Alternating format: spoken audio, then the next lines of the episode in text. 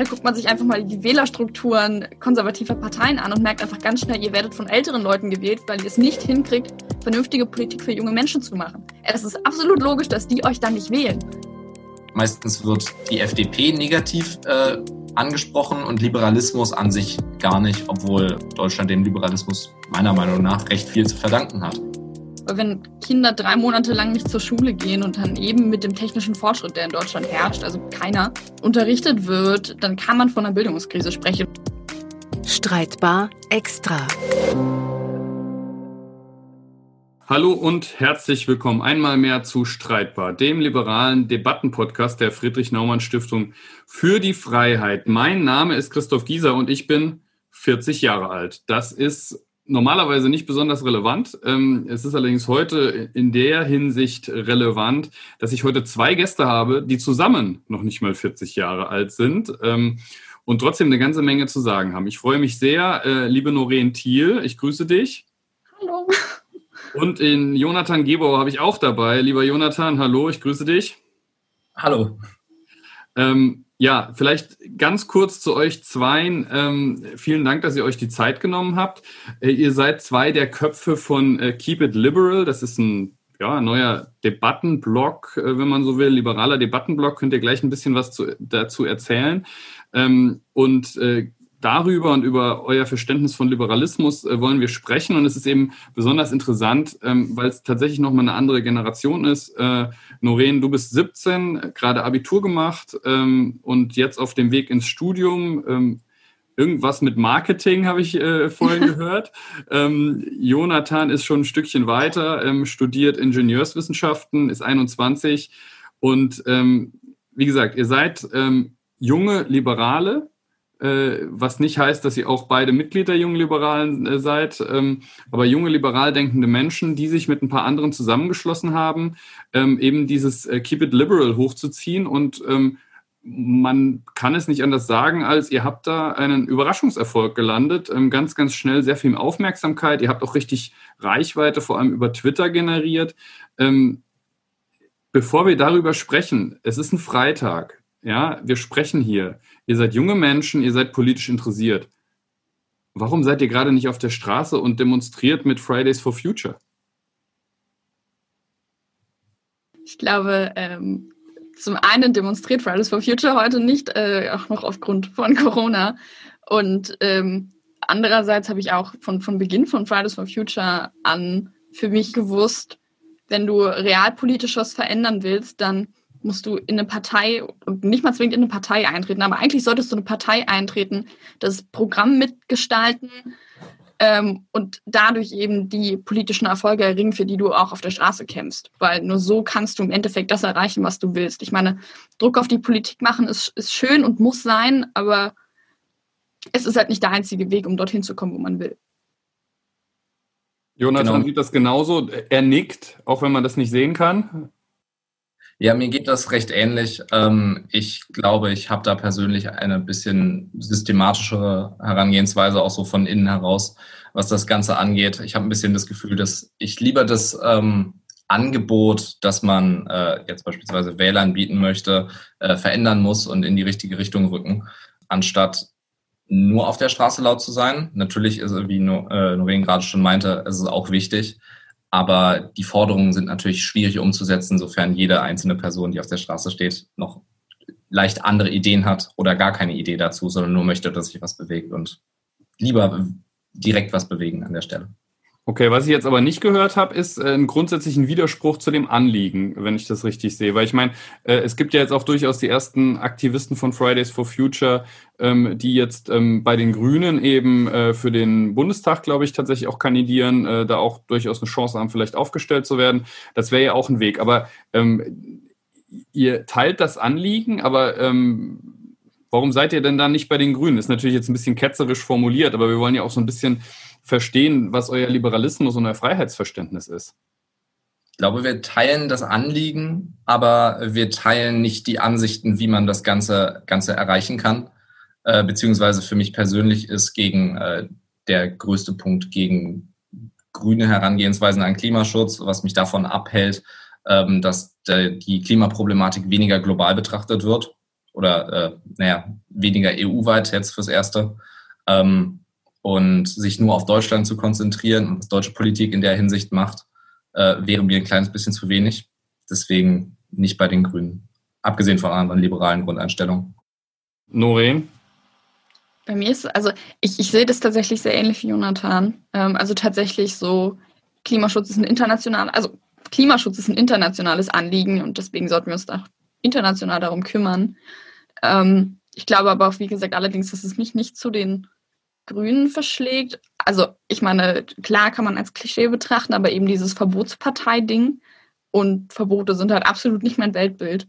Ähm, deswegen ist es, also ich glaube, du reichst mehr durch Freiheit und nein, nicht mal Umerziehung. Umerziehung klingt blöd. Ähm, aber du reichst nichts durch, durch Verbote. Also du, es macht keinen du Sinn, meinst, wenn du Menschen Du meinst sagst, wahrscheinlich nicht Umerziehung, sondern Überzeugung.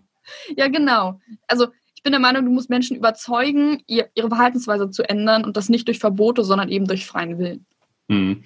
Äh, jetzt ist es ja so, ähm, dass auch in der liberalen äh, Familie viele eben immer das Gefühl haben, dass dadurch, dass die Grünen so stark auf Umweltschutz setzen als Thema, eigentlich das gesamte Thema schon verbrannt ist für Liberale.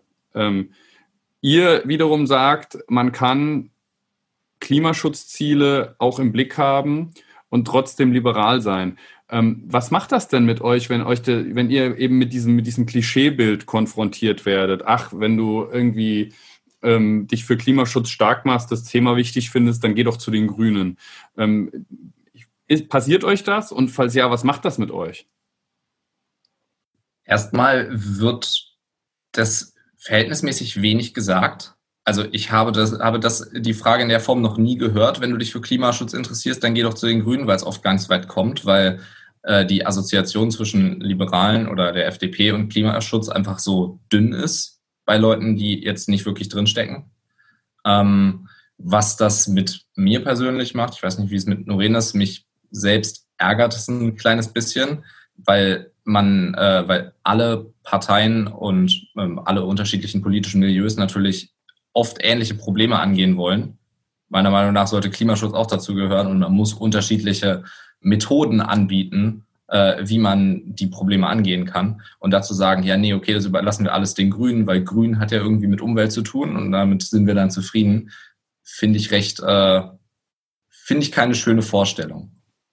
Ich finde es halt tatsächlich auch ähm, sehr, sehr, also ich sehe es natürlich auch ähnlich. Es ist halt der, der, also ich finde, dass es von vornherein auch als Fridays for Future hochgezogen wurde. Es war der völlig falsche Weg, da irgendwie ranzugehen mit, okay, ähm, das ist jetzt halt so und wir müssen damit leben und die Grünen können sich da voll hinterstellen und das super finden. Ähm, es ist halt irgendwie der völlig falsche Weg, dieses ganze Klimathema den Grünen zu überlassen, weil ich finde, auch liberale Parteien oder die, die FDP in Deutschland hat super gute Konzepte für, für dieses Thema, die einfach lauter und größer nach außen getragen werden müssen. Mhm. Ganz interessant übrigens. Ähm, wir sind ja kein FDP-Podcast, um Gottes Willen, aber äh, da werden wir auch gleich, glaube ich, noch drüber sprechen, auch über euren Blick eben auf die unterschiedlichen Parteien, auch auf die FDP und der ist ja auch durchaus auch kritisch. Aber ähm, was ich schon interessant fand, war äh, diese Woche, also wir nehmen an einem Freitag auf vor dem Bundesparteitag der FDP, nur um das auch für die Hörer einzuordnen. Das heißt, wir wissen da noch nicht, was da jetzt debattiert würde und, und wie es darüber gesprochen wird. Aber ähm, die FDP-Bundestagsfraktion ist tatsächlich durch gekaufte Zertifikate, die sie dann stilllegen lässt, die erste Bundestagsfraktion, die klimaneutral ist. Also wirklich über einen Marktmechanismus. Ähm, das fand ich tatsächlich eine super Idee. Ähm, auch eine überraschende Idee. Ähm, man wundert sich auch so ein bisschen, warum die Grünen da nicht selber schon drauf gekommen sind, ne, wenn sie immer dieses Klischee der äh, Klimapartei ansonsten bedienen. Ähm, aber das, das finde ich dann eben schon so ein Weg, wo genau das, was Noreen gerade gesagt hat, dass es eben unterschiedliche Wege auch gibt, sich ähnlichen Themen zu ehren. Das ist so ein Ansatz, den fand ich dann schon ganz spannend. Den hätte ich auch gerne ein bisschen größer debattiert gesehen. Ich glaube, gerade bei diesem Zertifikaten, äh, Zertifikathandel kann man nicht so viel debattieren. Äh, nur, also es ist ja gut, dass man es macht. Und ich glaube, da gibt es nicht viele Streitpunkte. Ähm, natürlich kann man den Grünen vorwerfen, warum macht ihr es nicht? Ähm, das fällt dann so ein bisschen Backlash-mäßig auf die zurück. Aber ich glaube nicht, dass es großartig streitbar ist, dass man, also ich glaube, die Grünen könnten es ablehnen von wegen, hm, der Markt und das ist ja gar nicht unser Ding. Ähm, aber ich glaube, für uns ist das ein guter Weg. Ja, das glaube ich auch. Grundsätzlich ist einfach das Konzept von Zertifikatshandel in jeglicher Art und Weise einfach dort nicht als sonderlich attraktiv angesehen, glaube ich. Obwohl es sich jetzt ja irgendwie mehr durchsetzt. Ich meine, es hat sich ja gezeigt, dass der europäische Zertifikatshandel in der Energiewirtschaft doch deutlich effektiver war, als man dachte. Jetzt macht äh, die FDP Offsetting mit, äh, mit Zertifikaten und jetzt äh, bietet ja sogar Metro an äh, mit Zertifikaten von ähm, die Emissionen, die entstehen durch, wie heißen die Dinger? Äh, Heizlüfter, Heizpilze. Heizpilze äh, zu offsetten, nachdem das großes Thema in Berlin war. Entsprechend, es kommt ja an, wäre erfreulich, wenn andere Parteien das eben auch so annehmen äh, würden und sich das so weiter verbreiten würde. Mhm. Ähm, jetzt ist ja ein großer Streitpunkt ähm, und da ist es tatsächlich auch immer so, dass, dass äh, halt irgendwo auch so ein Riss zwischen Liberalen und Grünen äh, darum geht ähm, oder aus der liberalen Blase eben auch so, so Stimmen kommen, ja, das hilft ja den Grünen, ähm, ist das Thema Wahlalter mit 16. Ähm, jetzt haben wir hier tatsächlich mit Noreen jemanden, der noch, ich weiß gar nicht, ob du 18 wirst vor der Bundestagswahl? Ja, tatsächlich, ganz knapp davor. Okay, ja, stimmt. Muss eigentlich auch, sonst kriegt das, äh, müsste das Jahr auf einmal 400 Tage haben. Aber ähm, auf jeden Fall ist es so, ähm, dass du natürlich jetzt derzeit noch eine, eine Betroffene wärst. Ähm, ich glaube, in den Ländern ist es ja teilweise schon so, dass früher gewählt werden darf. Ähm, aber da ist ja ein Argument, was man tatsächlich immer wieder hört, ist eben, naja, wenn man das macht, dann hilft das ja vor allem den Grünen. Da gibt es auch viele aus der konservativen Blase, die das als Argument vorbringen. Ich finde das ja immer das schwächestmögliche Argument, mit möglichen Gewinnen von politischen Gegnern zu argumentieren. Aber wie steht ihr denn überhaupt zu diesem Thema Wahlalter, Wahlalter 16? Jonathan, dich betrifft es ja nicht mehr. Du bist ja gewissermaßen aus der Perspektive ein alter weißer Mann. Der Perspektive bin ich wirklich ein alter weißer Mann. Ähm, aber ich war auch mal 16 und wollte da auch schon wählen. Ähm, ich weiß das nicht, waren aber die Leute, die dagegen sind, auch irgendwann mal. Ja, irgendwann, aber bei mir ist es noch nicht so lange her. Manch ich bin nicht so alt. Trotzdem, grundsätzlich ist meine Sichtweise dazu, dass zwar politische Bildung in der Schule oft ein bisschen kurz kommt, beziehungsweise nicht so hochqualitativ ausfällt, wie sie es vielleicht könnte oder nicht so allumfänglich, aber trotzdem sind 16-Jährige ja immer noch näher an Bildung in der Hinsicht dran und näher äh, sowieso mehr am Zahn der Zeit als viele Ältere. Und es gibt nur mal viele Leute, die ziemlichen Mist wählen aktuell. Ähm, oder die schon immer ziemlichen Mist gewählt haben. Und das würde sich vermutlich auch nicht dadurch ändern, wenn man jüngere Leute wählen lassen würde, die davon natürlich von unterschiedlichen Policies genauso oder vielleicht noch mehr betroffen wären in, in unterschiedlichen Bereichen. Und da muss man das auch verkraften können. Und wie es du gibt ja davon abgesehen auch keine objektive Definition von was politisch Mist ist. Ne? Das ist letztendlich auch die Basis des demokratischen Denkens.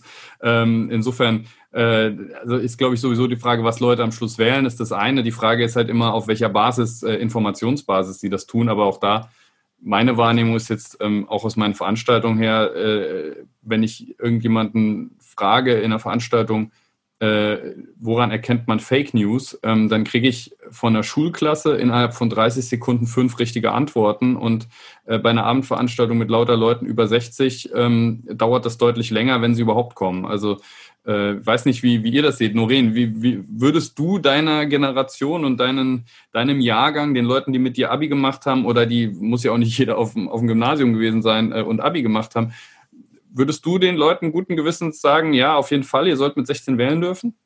Natürlich. Ähm, ich habe, also ich habe letztes Jahr in Brandenburg mit 16 den Landtag wählen dürfen.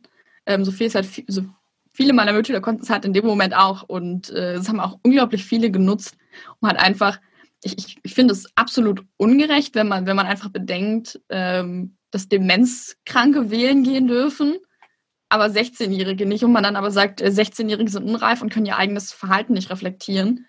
Ähm, so ist es halt einfach, wenn, wenn eine CDU oder konservative Menschen sich hinstellen und sagen, yo, wir haben keine Lust auf Wählen ab 16, ähm, da guckt man sich einfach mal die Wählerstrukturen konservativer Parteien an und merkt einfach ganz schnell, ihr werdet von älteren Leuten gewählt, weil ihr es nicht hinkriegt, vernünftige Politik für junge Menschen zu machen. Es ist absolut logisch, dass die euch dann nicht wählen, weil ihr kümmert euch nicht um sie. So, und einfach aus dem, aus dem Grund oder aus dem Grund zu sagen, äh, die wählen eh die Grünen, ist absoluter Blödsinn. Weil du nicht, nicht einfach pauschal sagen kannst, aber das würde den politischen Gegner stärken, äh, deswegen möchte ich das nicht. Weil meine Konzepte sind nicht gut genug für junge Leute und deswegen sollten die das nicht dürfen. Also ich würde ja sagen, das ist kein Argument, sondern eine politische Bankrotterklärung. Ja, eben. Das ist halt einfach das, das damit schreibt man, also Menschen, die sowas sagen, schreiben sich selbst doch irgendwie auch jedes Demokratieverständnis ab. So von wegen, das stärkt den politischen Gegner, das will ich nicht. Ja. Also auf jeden Fall macht man sich sehr einfach. Ähm, würdet ihr sagen, das ist was, was entlang der Generationen äh, sich trennt oder ist das eher tatsächlich eine Mindset-Frage? Ich glaube, das ist eine Mindset-Frage, ehrlich gesagt. So sehr in Generationen zu denken, was sowas angeht, beweist sich ja immer wieder als äh, nicht so weise, weil jede Generation ihren Beef mit der nächsten hat und in die andere Richtung natürlich genauso. Entsprechend würde ich es da nicht drauf schieben. Ähm, ich glaube wirklich, dass das an der Stelle eine Mindset-Frage ist und wie Noreen gerade schon meinte, eine Frage von Demokratieverständnis, aber vielleicht auch Faulheit an der Stelle. Einfach die entsprechende Wählerschaft ansprechen zu wollen. Wie, wie ist das eigentlich, ähm, weil wir jetzt gerade von Generationen sprechen? Ähm, Noreen hat ja auch fürs Liberalmagazin der Friedrich-Naumann-Stiftung einen Gastbeitrag geschrieben. Und was mir da aufgefallen ist, ist, ähm, dass du relativ häufig wir oder meine Generation, also so ein, so ein Kollektiv ist falsch gesagt, aber schon eine Mehrzahl verwendet hast. Und die Frage ist halt, ähm, würdet ihr, habt ihr das Gefühl, dass ihr ähm, einigermaßen repräsentativ seid für eure Generation oder nur für einen ganz kleinen Teil der Generation? Wie, wie, ist da, wie ist da die Wahrnehmung? Also wenn zum Beispiel Noreen darüber schreibt, ähm, äh, dass deine Generation oder eure Generation möglicherweise diejenige ist, die die, die äh, letztendlich die Probleme von Corona über die nächsten Jahre und Jahrzehnte noch zu tragen hat, ähm, können wir gleich noch ein bisschen drüber sprechen. Ist das was, was du siehst, aber dein direktes Umfeld vielleicht noch nicht, weil du politisch interessierter bist als die? Oder ist das schon was, was ihr auch wirklich diskutiert? Also ich habe es, ähm, auch, auch, bevor ich diesen Artikel geschrieben habe, mich, mich auch mit äh, ehemaligen Mitschülern zusammengesetzt oder die gefragt, wie die das sehen. Ähm, und bei vielen herrscht ein ganz großes Bewusstsein äh, für das, was da im Moment passiert und dass es auch langfristig auf uns zurückfallen wird, insbesondere finanziell. Kannst du es ein bisschen ausführen, damit man es ein bisschen greifbar macht, was eure Sorgen sind? Ähm, ich glaube, also ich die ganze Wirtschaftskrise, die jetzt infolgedessen kommen wird, wird natürlich ähm, auf Kosten von, von uns irgendwann getragen. Ich meine, klar, wir müssen dafür dann auch aufkommen, aber wenn ich überlege, im Juni oder Juli, wenn nicht sogar schon im Mai, wurden die Rentenbeiträge erhöht, ähm, währenddessen halt Studenten immer noch auf ihr BAföG gewartet haben oder dass sie irgendeinen Ausgleich kriegen, damit sie Geld haben. Ähm, und ich meine, gerade dieses, dieses Rentensystem ist ja auch was, was wir dann zahlen. So, und ich meine, tendenziell die, die Babyboomer-Generation wird jetzt älter und ist dann in Rente, wenn wir ähm, in die Berufe einsteigen. Also da würdest du aber tatsächlich sagen, das sind Diskussionen, die geführt werden. Ich muss gestehen, also die Diskussionen, die ich führe mit den Leuten, die so in meinem Alter sind, sind dann tatsächlich andere. Ne? Also ähm, insofern ist die Frage, äh, habt ihr denn das Gefühl, dass das ähm, wahrgenommen wird. Also was ich viel höre, ich kenne natürlich viele Selbstständige auch, ähm, da ist die Diskussion jetzt durchaus angekommen, dass die sagen, rund um Corona, die Selbstständigen, vor allem die Solo-Selbstständigen, sind so ein bisschen vergessen worden. Ähm, aber dass wirklich laut ähm, eine Stimme der jungen Generation zu hören gewesen wäre, die eben gesagt haben, irgendwie hier die Studentenjobs sind ja irgendwie auch weggefallen und da haben viele Leute sich ihr Studium mitfinanziert und ihre Mieten mitfinanziert, weil nicht jeder äh, Mama und Papa hat, die irgendwie da groß abdrücken. Ähm, da habe ich tatsächlich relativ wenig gehört, jetzt jenseits von Twitter, wo dann eben auch so, ich sag mal, eure Blase das bedient. Aber habt ihr das Gefühl, das wird wahrgenommen? Habt ihr da ein Ohr? Gar nicht. Also ich habe tatsächlich das Gefühl, es ist komplett runtergefallen. Also mit den Schulschließungen, die halt, ich, ich würde es tatsächlich auch abseits der Corona-Krise und der Wirtschaftskrise als Bildungskrise betiteln. Weil wenn Kinder drei Monate lang nicht zur Schule gehen und dann eben mit dem technischen Fortschritt, der in Deutschland herrscht, also keiner, ähm, unterrichtet wird, dann kann man von einer Bildungskrise sprechen. Und das hat, ich habe auch das Gefühl, bis heute niemanden interessiert oder niemanden auf einer, auf einer Ebene, dass man ernsthaft darüber diskutiert. Ich habe das Gefühl, dass das wahrgenommen wurde, die Problematik. Vor allem die, äh, der, der, Part, der Part der Bildungspolitik, also auch grundsätzlich, wie sieht Studienleben in Zukunft aus oder wie sieht Studienleben jetzt aus? Was hat es jetzt für Auswirkungen? Die wirtschaftlichen Implikationen davon oder Nachwirkungen sind auch vielen bewusst, glaube ich. Aber niemand kann oder wenige können sich gut genug ausmalen, was passieren wird und sich mit da entsprechenden Meinungen in einer Gru Gruppe zusammenfinden, die groß genug ist, um dazu wirklich laut zu werden. Deswegen Einigkeit zu den Bildungssachen zu finden, ist einfach leichter und sich dazu zu äußern, dann entsprechend natürlich auch sich einheitlich zu äußern. Ähm, jetzt bei uns in der liberalen Bubble wurde, wurden die äh, wirtschaftlichen Folgen natürlich einigermaßen diskutiert, aber außerhalb, es wird immer so angeschnitten, aber es ist ein, einfach ein schwieriges Thema heran, äh, da ordentlich heranzutreten. Ich glaube einfach, es ist so ein, so ein, okay, das ist da, wir müssen uns schon irgendwann drum kümmern, aber jetzt nicht. Also es ist nicht prioritär, aber für die für fürs Individuum, was betroffen ist, ähm, ist es natürlich schon Thema, wenn dann irgendwie ein paar hundert Euro wegfallen, äh, weil man nicht mehr Kellnern gehen kann, etc. Ne?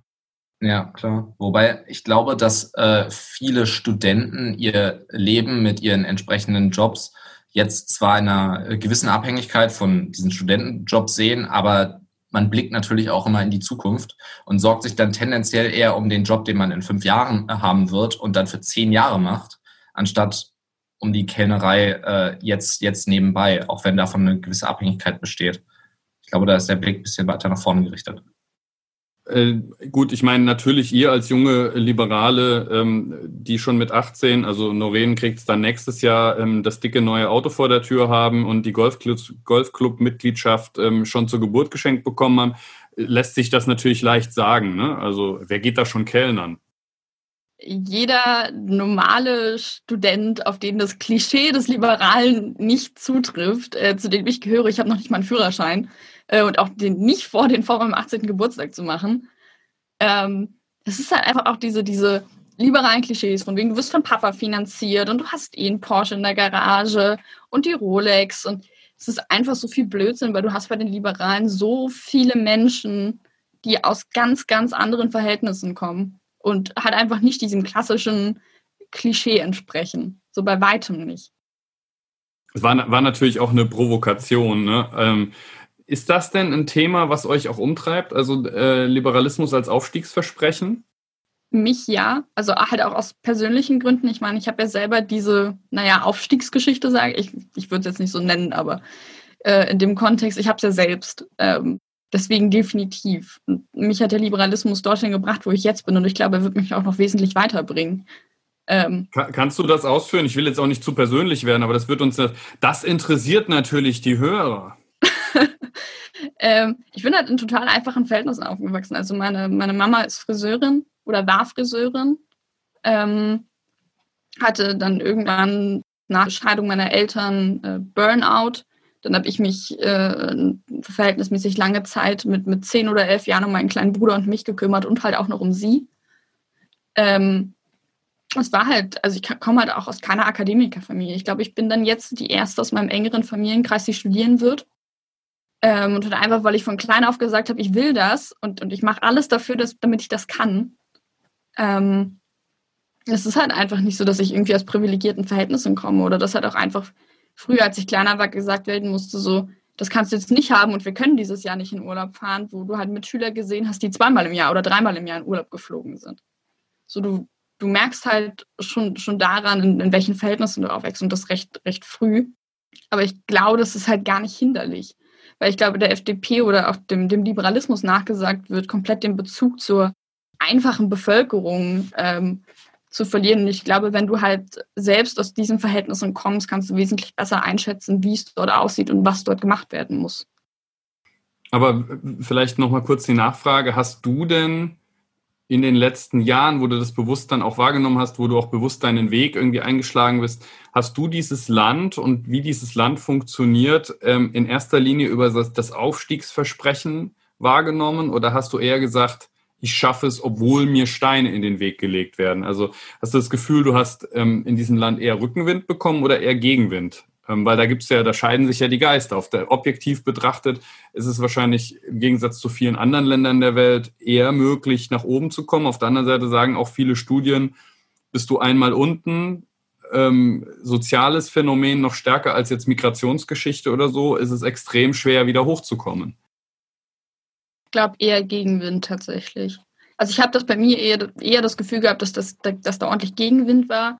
Ähm, das war in der, in der Grundschule schon so, als es dann auf den, zum Schulwechsel hinzukam, wo ich eigentlich gute Noten hatte und mir Lehrer gesagt haben, hm, ja, geh mal lieber nicht aufs Gymnasium. Ähm, ich glaube halt auch, das Bildungssystem ist in, viel, in vielerlei Hinsicht eher Gegenwind als Rückenwind. Ähm, wenn, also wenn dann einfach Lehrer persönlich mehr oder weniger über dein Schicksal entscheiden und du nicht wirklich was dafür tun kannst. Und wenn sie dir in der sechsten Klasse eben sagen, äh, du gehst nicht aufs Gymnasium, dir gebe ich die Empfehlung nicht, dann musst du halt auf eine Oberschule gehen. Und das kann tatsächlich in vielen Regionen hinderlich sein. Hm. Und ist das was, auch wo du sagen würdest, wenn ich jetzt politisch was entscheiden könnte, würde ich da was ändern? Definitiv. Also ich kann, kann nicht genau sagen, wie das, wie das aussehen könnte und würde gerade. Ähm, aber ich würde definitiv was ändern wollen. Weil jeder, jeder junge Mensch mit, mit Träumen und dem Ansporn, etwas zu werden, sollte unabhängig von dort, wo er herkommt, aus welchen sozialen Verhältnissen die Möglichkeit haben, dahin zu kommen, wo er hin will.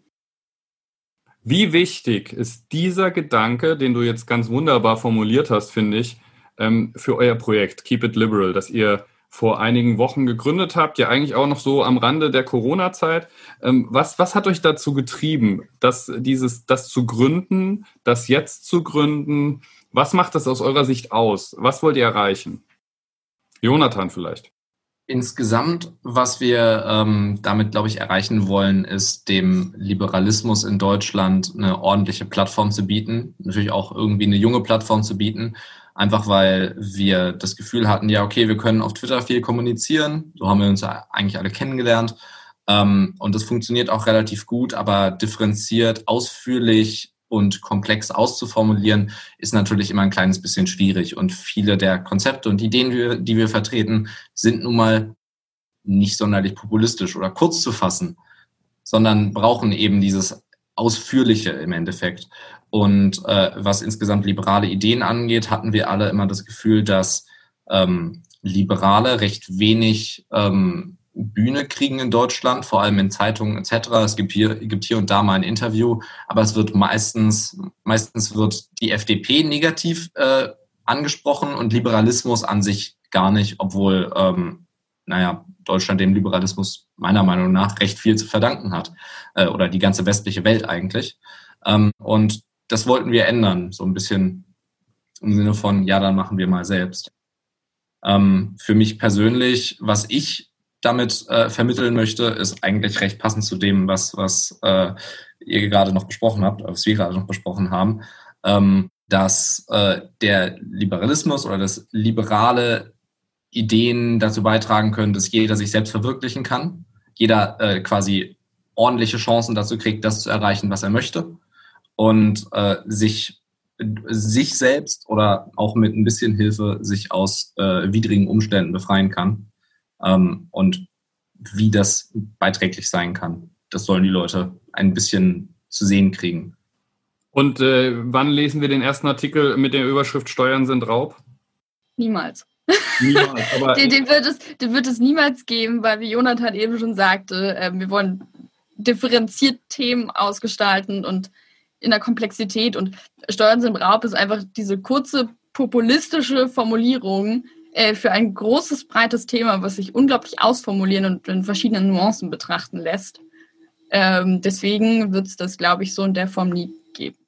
Ihr habt jetzt beide die Chance, mir zwei, drei Themen, über die ihr entweder schon geschrieben habt oder über die ihr vielleicht bald mal schreiben wollt, also Themen, die euch umtreiben, ähm, äh, zu, zu, zu sprechen. Ich weiß jetzt nicht, wer anfangen will. Was ist äh, Jonathan? Jonathan hat ähm, geschrieben, vielleicht fangen wir damit kurz an, äh, über letztendlich das Marketingproblem des, des Liberalismus.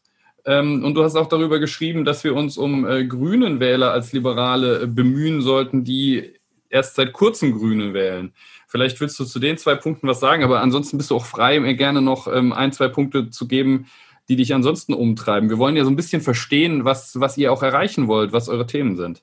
Dazu kann ich gerne was sagen. Ähm, ich bin persönlich der Meinung, dass, äh, die, dass das Marketing oder grundsätzlich die Kommunikation der äh, FDP in den letzten Jahren, beziehungsweise seit 2017, ein kleines bisschen verwirrt gewesen ist. Wir haben einen neuen Stil angeschlagen, der irgendwie jung und äh, modern und eigentlich recht cool ist, der ja auch recht erfolgreich war. Ähm, aber das Ganze wird, okay, das ist so ein Klischeebegriff, das Ganze wird teilweise wenig gelebt. Ich kenne einfach viele Leute, die sagen, ja, okay, viele Konzepte des Liberalismus, viele Konzepte der, der FDP finde ich eigentlich gut, aber ich habe nicht das Gefühl, dass die äh, Partei das ähm, wirklich gut darstellt. Wenn ich von Funktionären höre, dann äh, klingt das oft nicht so, als würde man da wirklich dran glauben oder die entfernen sich davon ein kleines bisschen. Beziehungsweise sie bringen die Ideen unseres Grundsatzprogramms zum Beispiel gar nicht wirklich rüber. Ähm, und das ist natürlich. Also es, geht, es geht dir jetzt nicht in erster Linie um die Frage, für was man steht, sondern wie glaubhaft, also Emotionen, dass man Menschen packt für die Idee der Freiheit.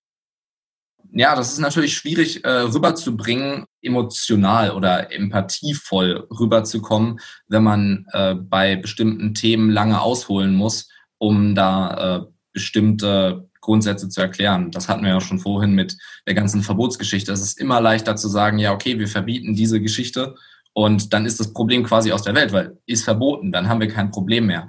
Aber dann weicht man zu einer anderen Technologie aus, die vielleicht nicht wirklich besser ist. Beziehungsweise man greift ziemlich tief in die Freiheit der Menschen ein, ohne das so richtig ordentlich gerechtfertigt zu haben, obwohl man es viel schlauer regeln könnte. In der Hinsicht finde ich das schwierig. Okay. Aber ähm, du glaubst aber, es geht besser. Das, äh, da sind wir uns einig. Ich glaube definitiv, dass es äh, auf jeden Fall besser geht. Ähm, grundsätzlich äh, verfallen, äh, verfallen Leute in, in Talkshows oder FDP-Funktionäre häufig dem äh, kleinen Problem, dass man merkt, ja, okay, jetzt müsste ich ausholen, jetzt müsste ich was erklären. Jetzt kann ich ein Konzept, beispielsweise Zertifikatshandel, nicht prägnant rüberbringen und brechen es dann ganz, ganz einfach runter. Die berühmten Wasserstoffflugzeuge von, von Christian Lindner oder so.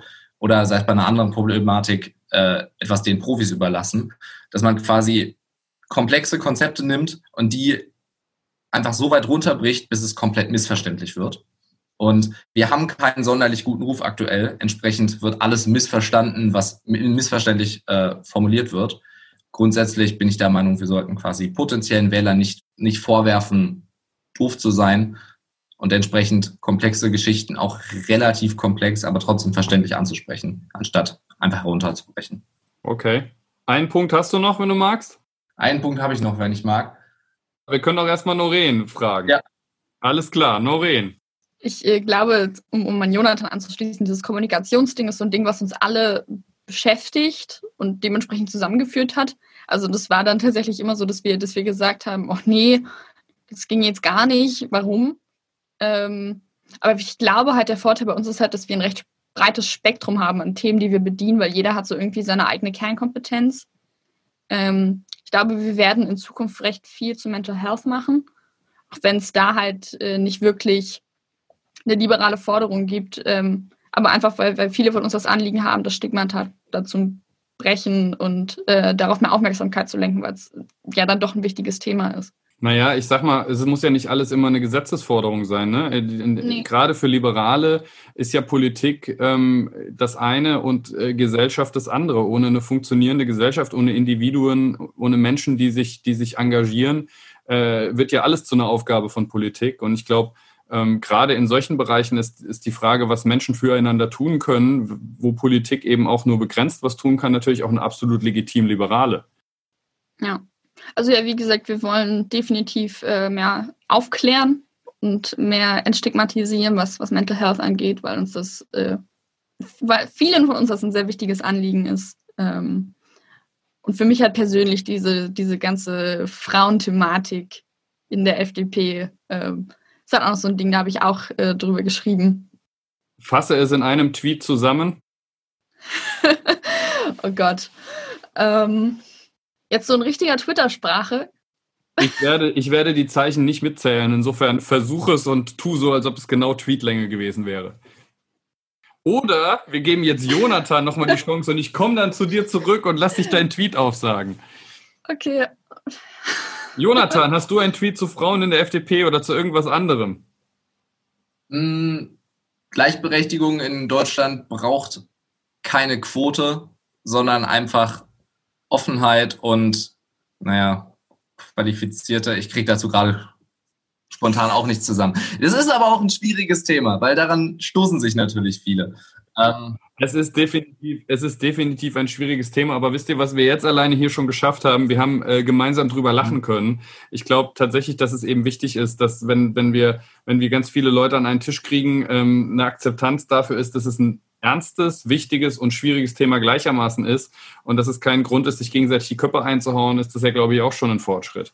Ja, das stimmt, das stimmt auf, auf jeden Fall. Ich glaube, da muss man auch, der Podcast heißt streitbar, da muss man natürlich entsprechend immer streitbar sein bei der Thematik, weil es natürlich ein äh, emotionales Thema völlig berechtigt ist, ähm, aber auch hier wieder ein eigentlich komplexeres Problem, als man eigentlich denkt, ähm, was jetzt gegen Quoten spricht zum Beispiel oder was jetzt dafür spricht.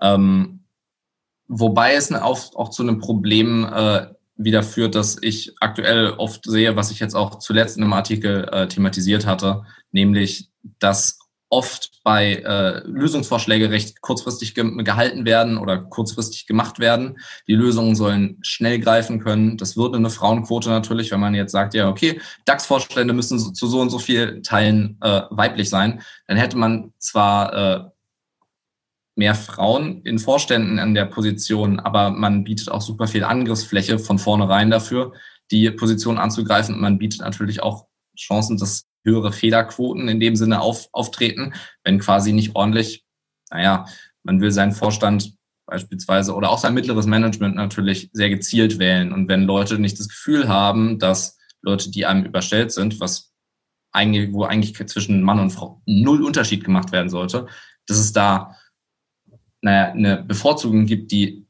gesetzlich vorgeschrieben ist, was ja noch mehr wehtut theoretisch, als, sagt, als wenn man sagt, ja, okay, es gibt eine gesellschaftliche Ausrichtung in die Richtung, dass Männer tendenziell eher eingesetzt werden in Führungspositionen.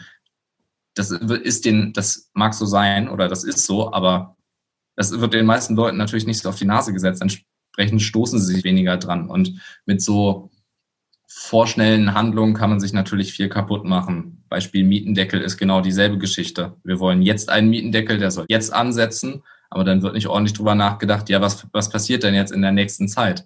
Ähm, beziehungsweise welche Auswirkungen hat es jetzt rein wirtschaftlich, welche Auswirkungen hat es auf Leute, die auf Wohnungssuche sind aktuell ähm, und welche Gefahren birgt das Ganze? Da wird oft viel übersehen bei solchen äh, Diskussionen und die müssen natürlich geführt werden. Ähm, und darauf sollte auch, jeden, auch auf jeden Fall echt ein Auge gerichtet werden, damit Deutschland auch in Zukunft äh, bei solchen Themen nicht konkret Vorreiter sein kann, aber einfach ein progressives Land sein kann, äh, das auch nachhaltig wirtschaftet, das eine nachhaltige Politik hat und irgendwie von einer nachhaltig äh, orientierten Gesellschaft getragen wird. Jetzt nicht nur in rein ökologischer Sicht. Mhm. Noreen, Kannst du dem Ganzen noch einen Tweet hinzufügen? Ich könnte dem Ganzen äh, lediglich hinzufügen, dass ich glaube, dass man ehrliche und echte Frauenförderung nur betreiben kann, wenn man einsieht, dass man seine veralteten und, und doofen Strukturen aufbrechen muss ähm, und eben meist Frauen für Frauen sind. Das heißt, wenn du eine reine Spitze aus, aus Männern hast, dann wirkt das auf Frauen weniger attraktiv, sich zu engagieren. Und äh, da muss die Awareness da sein, dass man das ändert. Da haben wir dann heute vielleicht unseren kleinen Teil dazu beigetragen. Ähm, vielleicht mir bleibt noch ähm, darauf hinzuweisen, äh, da hätte man jetzt auch noch mal lange drüber sprechen können. Junge Menschen, die was machen, sie machen einen Blog, äh, ist ja eigentlich auch nicht so typisch. Eigentlich macht ihr doch alles irgendwie mit Bewegtbild und so. Aber ähm, du machst tatsächlich auch, liebe Noreen, äh, einen, einen Podcast. Ja, genau. Äh, die Polit-WG mit deinem, äh, mit deinem Mitbewohner, ähm, glaube ich, lohnt sich da auch mal reinzuschauen. Ähm, ich weiß nicht, Jonathan, du auch Podcast, Vodcast, äh, TikTok-Kanal oder irgend sowas in der Richtung? Aktuell gar nicht. Ich bin mit Keep It Liberal eigentlich ganz zufrieden. Aber vielleicht kommt daher natürlich. Du bist, du bist wirklich ein alter weißer Mann im Körper eines jungen weißen Mannes. Es ist, es ist schlimm, aber ich will natürlich auch kein Klischee sein und äh, wie jeder Mensch meines Alters plötzlich einen Podcast nach der Corona-Krise haben. Oh, und siehst du mal, bei mir ist es andersrum. Ich bin, ich bin ein, äh, ich bin, äh, ich hoffe, ein junger äh, weißer Mann zu sein im Körper eines alten weißen Mannes, aber ähm, na gut, äh, da muss man, glaube ich, auch den eigenen Ansprüchen äh, muss man nicht immer allzu ernst nehmen. Nein, aber im Ernst. Also, es war mir eine Freude, mit euch zu sprechen. Ähm, ich kann wirklich allen Zuhörern auch nur empfehlen, ähm, auf Keep It Liberal vorbeizuschauen, ähm, äh, auch auf Twitter mal zu schauen, was ihr beziehungsweise auch eure Kollegen, ähm, Autorinnen und Autoren machen, ähm, das Projekt zu unterstützen und ähm, ja, im Diskurs zu bleiben, wenn man will. Ich hoffe, dass ihr da auch dabei bleibt, dass ihr ähm, diese Ambition auch ähm, aufrechterhaltet, was bewegen zu wollen und zu können äh, mit eurer ganz eigenen Art. Und äh, ja, daher, liebe Noreen, lieber Jonathan, erstmal vielen Dank. Wir haben zu danken. Danke. Und das war's dann auch schon wieder mit Streitbar, unserem liberalen Debattenpodcast der Friedrich-Naumann-Stiftung für die Freiheit. Mein Name ist Christoph Gieser und ich freue mich natürlich, wenn Sie und ihr beim nächsten Mal wieder dabei sind.